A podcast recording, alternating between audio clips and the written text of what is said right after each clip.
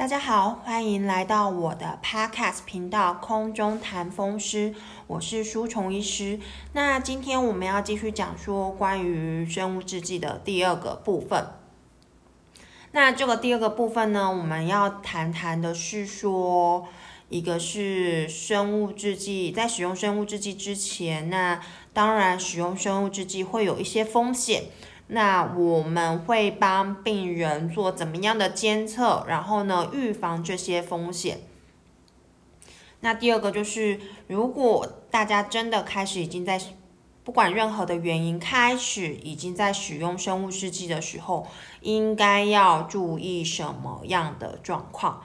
那第三个的话呢，就是要谈谈说，哎，生物制剂的未来，生物制剂的未来，对。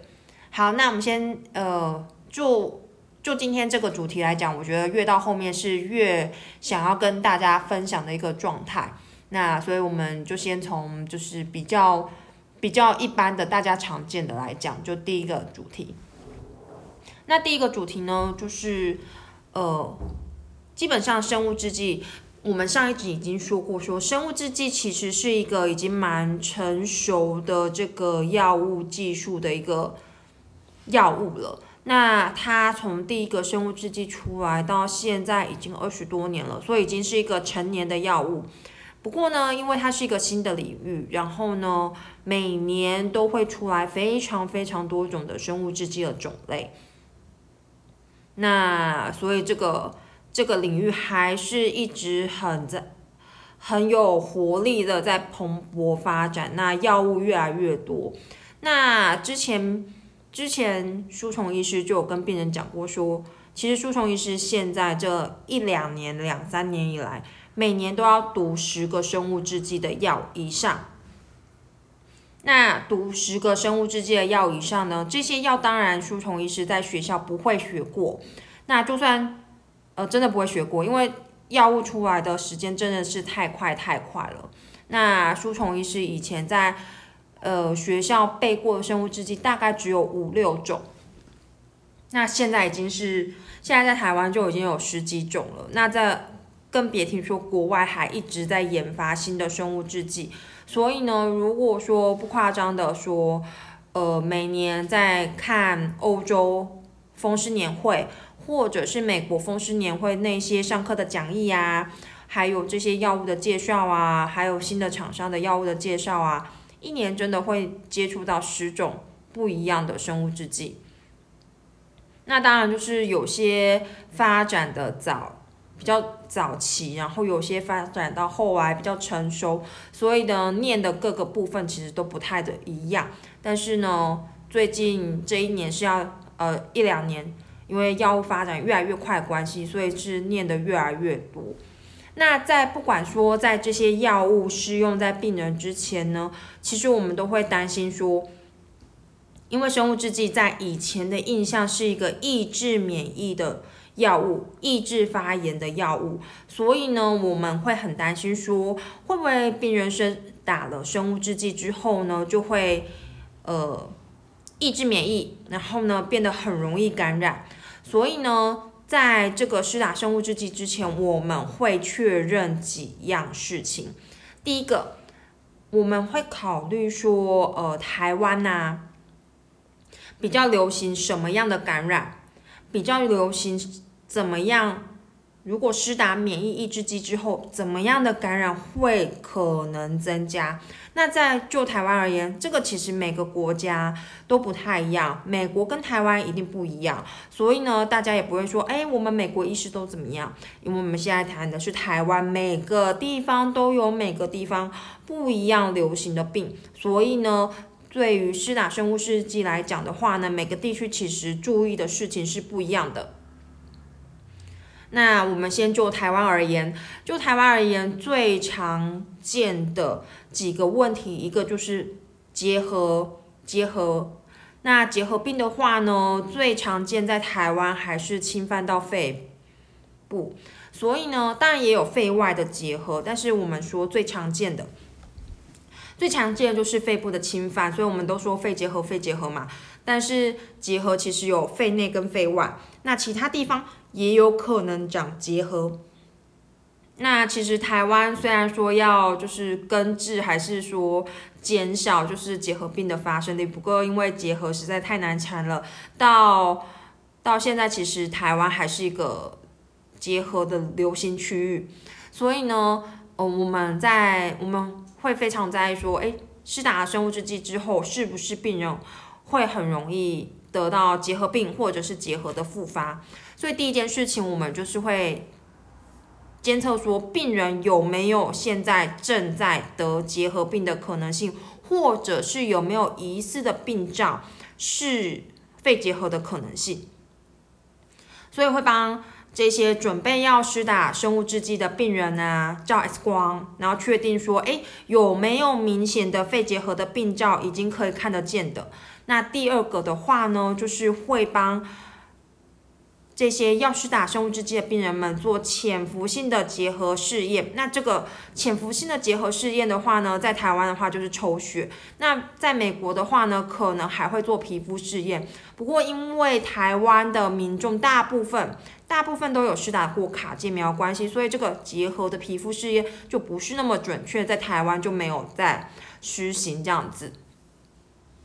那一个是这样子。好，那再来的话呢？因为在台湾的来讲的话呢，B 型肝炎跟 C 型肝炎其实虽然说在民国七十几年的时候就已经开始全面施打 B 型肝炎疫苗，但是 C 型肝炎因为也还没有疫苗，然后在我们台湾早期的时候，对于输血这个反应核对这个 C 型肝炎病毒的。过程并不是那么的精确，所以还是有蛮多人因为共用针头，尤其是在乡下那时候早期乡下的诊所的时候，那还有输血得到 C 型肝炎。所以之前呢，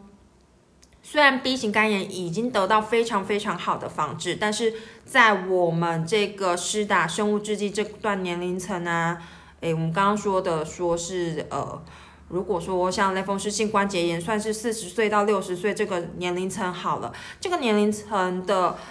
病患其实得过或者是得过 B 型肝炎复原，或者是说呢是 B 型肝炎带源者的人，其实还是很多很多。那因为刚刚书虫医师说的关系，这些输血。之前核对病毒的不够精确，或者是在乡下诊所共用针头早期啦，现在绝对不会发生这种事情。共用针头所得到的 C 型肝炎，在这个年龄层来讲，也是相对的非常非常的多，尤其，嗯，在，嗯，对，就是非常非常多。我们不要讲是哪个地方特别多好了，就是会这样子会有污名化的疑虑。那所以的话呢，这个施打免疫施打这个生物制剂会不会造成 B 型肝炎跟 C 型肝炎的再活化呢？呃，先不管说会不会再活化这件事情，因为 B 型肝炎跟 C 型肝炎在台湾的盛行率，其实在这个年龄层四十岁到六十岁的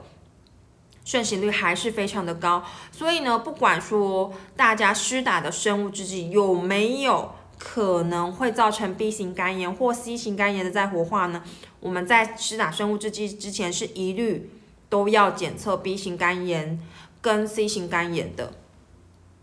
所以，我们总合一下说，哎，其实风湿科的病人呢，平常的时候追踪的时候，我们就要抽一些发炎指数、生化指标跟。血球的一些指标，还有一些其他零零总总比较复杂、比较不常见的一些指标，所以风湿科病人其实蛮常抽血的。像输虫医师已经是比较不喜欢抽血看，就是看病人反应的那种医师了。但两个月到三个月也一定要抽一次血。那抽一次血可能至少都一次的话，可能都要检验十几项数字。那抽的血的管数可能就从三管到。五管左右。如果大家住院，如果风湿科病人住院的话，会抽的更多哦。所以就是我们已经很不爱抽血的苏琼医师的基本的抽血的量就是三管到五管，那至少两三个月要抽一次。对，那如果要施打生物制剂的话，那就必须要再加抽 B、C 型肝炎、结腹潜核，还有照 X 光。那所以呢，有时候病人都会问舒虫医师说，到底好了没？我还要这次还要抽血吗？那因为其实就是舒虫医师都会跟病人说啊，这个这一次就是要抽发炎指数啊，或者是这一次就是要因为你要打生物制剂，所以我们要抽这些 B 型肝炎、C 型肝炎，还有结呃潜伏结合的一些指标。那如果如果真的我们一次这样子抽这么多话，那一次可能要抽个七八管血，我怕你受不了，所以我们分开抽，变成说每次都要抽血。所以其实风湿科的病人，不管是简单的治疗，或者是进行一些比较复杂的一些治疗的时候，抽的血其实真的是比一般糖尿病的病人要来的多，然后呢，比一般其他的病人要来的。复杂，所以有很多病人在跟舒虫医师要他的检验资料。那其实因为舒虫医师在医院，他还蛮贴心的。他如果勾中文化报告的话，他那个报告上面是有中文解说的，就是比如说肝功能，然后呢肌酐酸这样子的一个解说。但是因为可能风湿科的一些指标真的是太冷门了，所以印回去病人也看不懂。那只能听出从医师简单的解释说，哦，这个就是急性的发炎指标，那这个铁蛋白是一个慢性的发炎指标，那两个都可以看，这样等等等等之类的。对啊，所以呢，基本上的话呢，如果在施行生物制剂，在台湾施行生物制剂之前，照我们风湿科医学会对于生物制剂施打之前的指引规范的指标的话呢，我们都要确认。三三个三种感染，第一个肺结呃结核或者是肺结核，那第二个 B 型肝炎，第三个 C 型肝炎。那大家可能会问说说，难道我打了生物制剂之后，在台湾就只需要确认这三种指标吗？那有没有需要确认其他的感染的指标呢？的确有其他的病例报告说，哎，可能会增加什么样的感染？什么样罕见病毒的感染？不过其实这些感染都非常非常的少见。那这个检验的话呢，也比较特殊。那其实几率非常的低。我们所以我们在台湾呢，就是针对台湾最常见的几种感染来做指标。那如果其他的话呢，我们就要讲到我们的第二部分：施打了生物制剂之后，是不是真的会比较容易、比较容易感冒感染？一般来讲是看生物制剂的特性，那有些生物制剂的话呢，的确会比较容易让我们施打生物制剂的病人感冒，或者是说感染。那如果有这种现象的话呢，我们其实会评估说，是不是应该要转换生物制剂。但是呢，总体来讲，生物制施打生物制剂的病人的确会增加他感冒、上呼吸道感染。的比率，所以呢，在于我们施打生物制剂的病人的话呢，舒虫医师非常非常注重说，当然是在疫情之前，在疫情之前就说，哎，你们如果来医院看病的话，一定要戴口罩。那你们到人多地方的时候呢，也一定要戴口罩，预防说呢可以避免的上呼吸道感染，因为上呼吸道感染就是细菌跟病毒，那。细菌跟病毒怎么来的呢？有些是人家传给你的，有些是你身体状况不好的时候呢，住在你身体的细菌跟病毒侵入你的。那我们没有办法，大概没有办法一直维持说，哎，我身体都很好，都不熬夜，都很健康的一个状态。舒虫医师也希望大家都维持这样的一个状态，可是有的时候可能真的达不到。但是我们至少可以戴上口罩。洗手去预防说别人传给你的细菌跟病毒，所以这件事情是一定要做到。打了生物制剂之后呢，不管打什么样的种类，一定要戴口罩预防上呼吸道感染。对，那其实疫情之后，就算是你是正常人，也是要戴口罩，也是要勤洗手啊，预防上呼吸道感染。那其实，所以在这一点方面呢，疫情之后施打生物制剂的病人跟没有施打生物制剂的正常人来讲的话呢，就没什么差别。反正到人多地方的话，大家一样都要戴口罩跟勤洗手。那再来的话呢，施打生物制剂之后的病人的话呢，因为我们要预防一些比较特殊的细菌跟寄生虫感染，所以呢，我们会建议这些病人尽量避免吃生的东西，因为生的食物。呃，生的鱼、生鱼片、生的鱼肉、生的牛肉等等之类的，如果没有经过煮熟的话，可能还是会带有一些寄生虫。那大家也可以跟书虫医师辩解说，哎，人类不是寄生虫的最终宿主，所以没关系。但是虽然有些，虽然人类是有些寄生虫的中间宿主，但不代表说中间宿主寄生虫就不会对中间宿主。造成伤害，所以有施打生物制剂的病人，因为免疫力被调节的比较低的关系，所以还是会建议大家，如果施打生物制剂之后，就要避免吃生食。避免吃生食的意思是什么呢？不管是什么食物，一定要煮过。就是如果说喜欢吃生菜沙拉的话，那菜再怎么样都要烫过十秒，就烫过水这样子。这样就可以避免得到寄生呃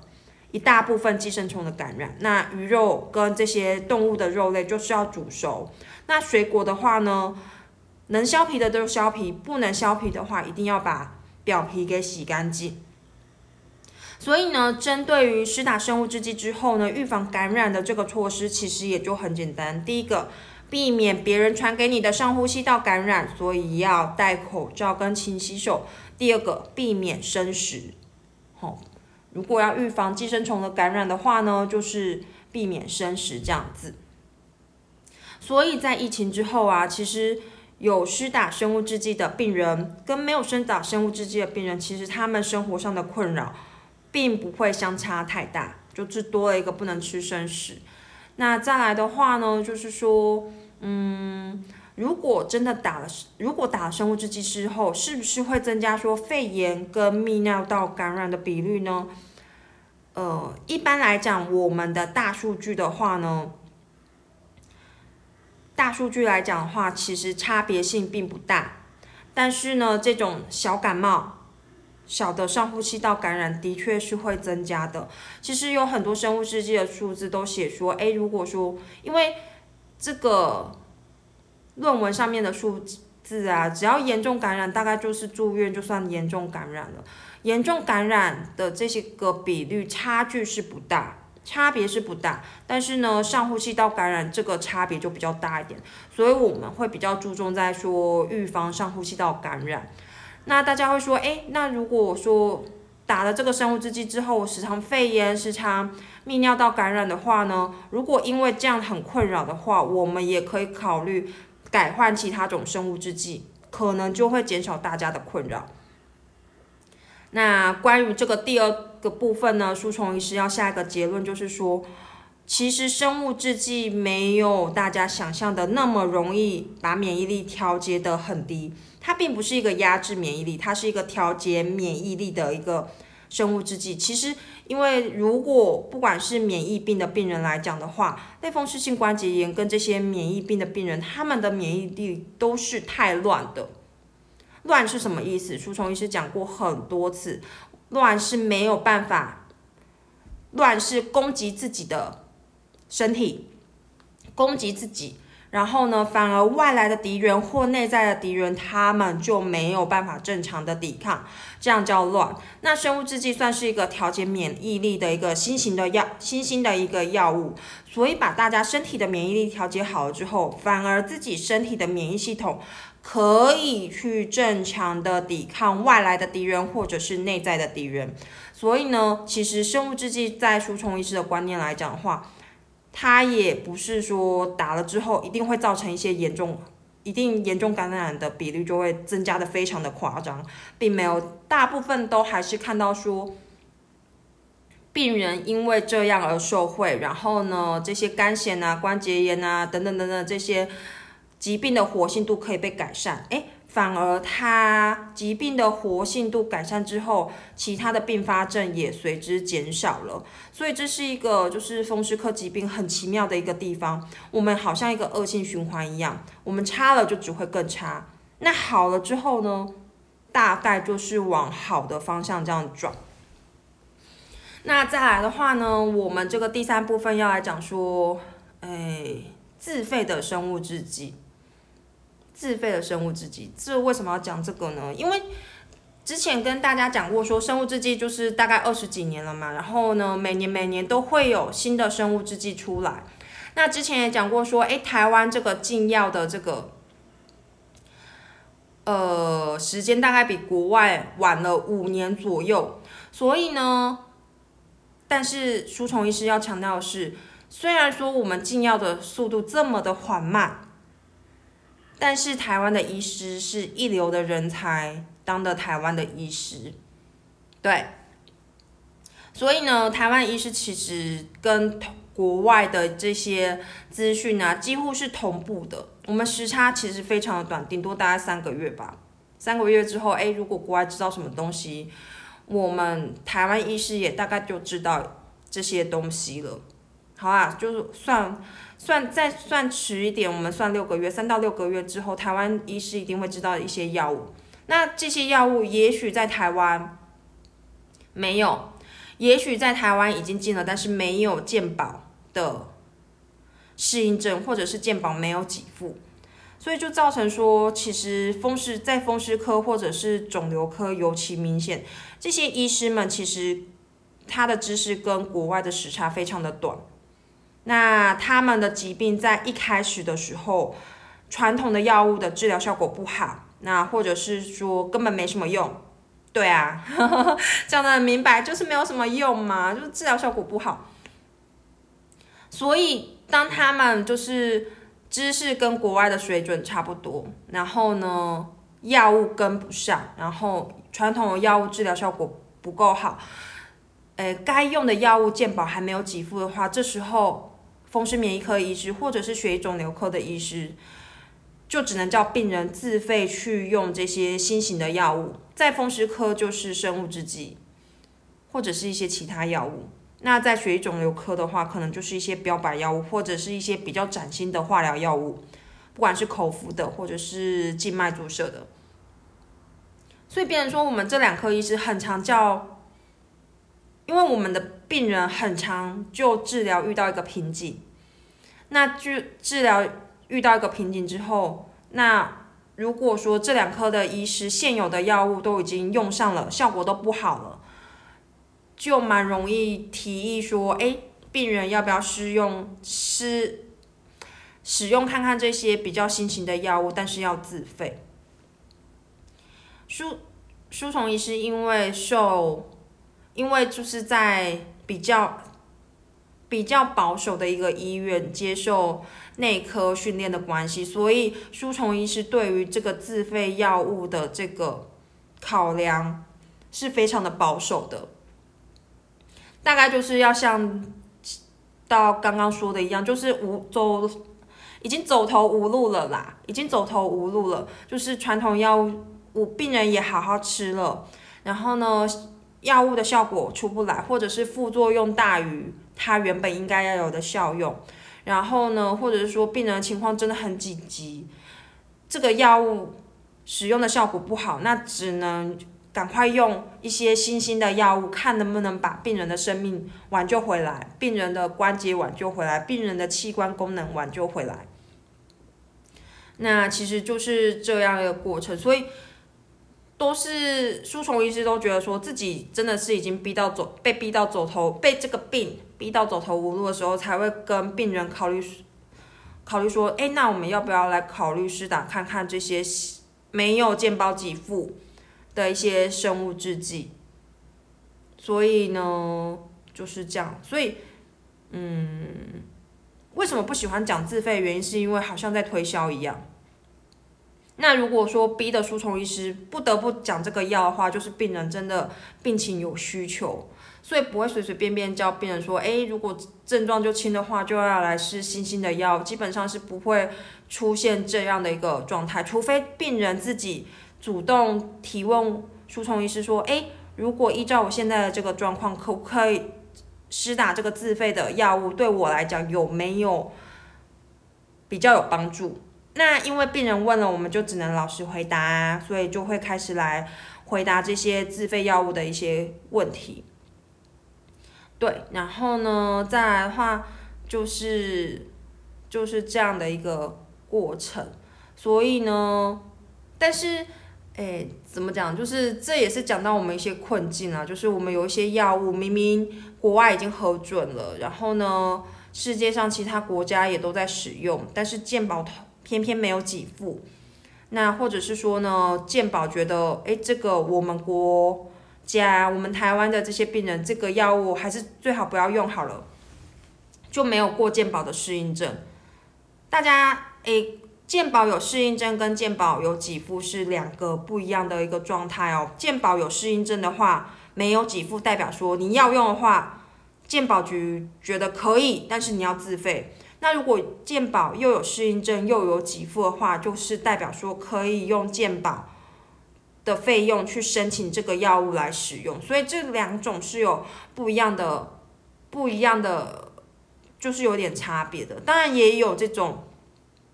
有也有另外一种是，哎，健保没有拿到适应症，那健保也不给付的这个药物。那这个药物的话，当然很多啊，就是嗯，大家可能会问苏崇医师说，哎，那如果国外又有效，为什么健保不给付，健保也没有适应症？这个书虫医师也不知道哎，就是不知道为什么，有时候就是他们就不给啊，我们也不知道啊，就是或者是说国外的这个药物的厂商根本不想要在台湾跑这个进药物的这些鉴保流程啊，也有可能啊，他就觉得说我们赚国外的钱就好啦，干嘛要来台湾这个罪恶小岛赚这个一点点的钱？因为我使用我们的药物的人并不不。呃，大概就是没有高血压、糖尿病的人那么多嘛，赚这一点点的钱，然后呢又要承受这个小岛这个就是官员流程的一个复杂程度。那如果要一样复杂的程度，假设说，哎，一样在日本这个流程很复杂，那一样在台湾流程很复杂，但是日本有一亿人，我们才两千人呐，一亿人加起来的病人一定比两千万人加起来病人多嘛？那我就去开发日本市场就好了，我就不要进来台湾市场。因为台湾很啰嗦，然后呢，台湾又一段时间就算进来了，他还说：“哎，你太贵了，可不可以降价？”有时候也蛮没道理的啊，就是 你如果是一个自由，当然医疗不能用自由的买卖市场来做一个比较，或者是完全的比拼，但是你有时候就会觉得说：“哎，药物的厂商也好可怜哦，就是他们又被。”又被这样子找过去说，哎，你们要降价哦，然后好像流氓一样。有时候，有时候真的觉得就是他们在在这样子议价的时候，真的是跟流氓一样。就是因为这些药物其实都是花费花费蛮大的心血跟智力才可以制造出来这些药，所以。书虫医师是觉得说，反正你东西做，如果贵的有道理，那你就是要承受那个钱。比如说，Chanel 的包包，它一个现在就是十几万呐；爱马仕的包包，它一个就是，书虫医师是没有买过啊，一个好像四五十万，是不是？要，而且还要先买过跟柜姐们买过很多东西，他们才会偷偷拿爱马仕的包包说，哎，小姐，请问你要不要这个包包？这样子，好像听说是这样。那虽然说，虽然说不一定要像雪奈或爱马仕这样，可是人家做出来东西好，就是有那个价钱，所以有时候也会觉得说，哎，这样子一直砍人家价钱，好像也没有比较好啊。那如果这个药物完全退出台湾市场，那之前好好的使用这些药物的病人的话呢，要怎么办呢？比如说，大家如果说有一群病人，不要多好了，两百个病人用 A 药，然后呢，他的关节炎呢得到非常好的控制。那因为说这样子一直被砍价砍价，A 药的厂商真的受不了了，他们说我不要做台湾的市场了。那这两百个人怎么办？要去换比较没有用的药吗？或者是说，他们又要再去试药，说，哎，又要去试 B，又要去试 C，又要去试 D，然后试试看，说，哎，这些药对我们有没有效？那如果他只都试了，只剩下 A 对他有效呢？那 A 走了，他要怎么办？这个这个都是需要去考量的啦，所以就是，当然，输虫医师只是个小医师，我也不知道说怎么样会比较好，但我觉得这也不是应该我去考量的，应该是我们的官员去好好考量这件事情吧。对，所以好，我们总之我们讲到这边，再再讲下去的话，就要到医疗经济学了。这个输虫医师不懂，这个太难了。然后呢？懂的人的话呢，也不一定会好好使用，所以我们就把这个话题给结束掉。好，那今天的话呢，就是讲了一些生物制剂在施打之前会确认的一些感染指标。那第二个就是跟大家讲说，哎，开始用生物制剂之后要注意什么事情。那第三个就是，如果说大家的病情遇到一个瓶颈。风湿科医师们可能会建议大家使用自费的生物制剂。好，那今天的这集生物制剂的第二集的内容就讲到这边，然后我是书虫医师，大家拜拜。